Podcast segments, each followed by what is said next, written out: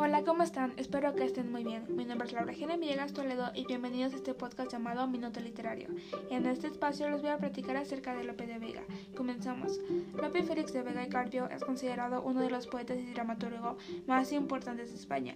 Nació en Madrid el 25 de noviembre de 1562 y es uno de los autores más destacados de la literatura universal.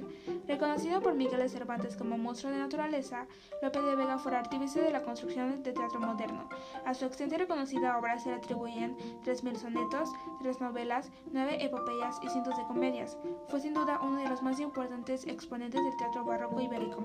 Sin duda, sí hay que destacar obras más importantes de Lope de Vega, algunas de las más renombradas son Cuento Vejuna o El perro del hortelano. ¿Qué tal? ¿Lo sabías? Te espero pronto en una nueva emisión de Un Minuto Literario. Hasta luego.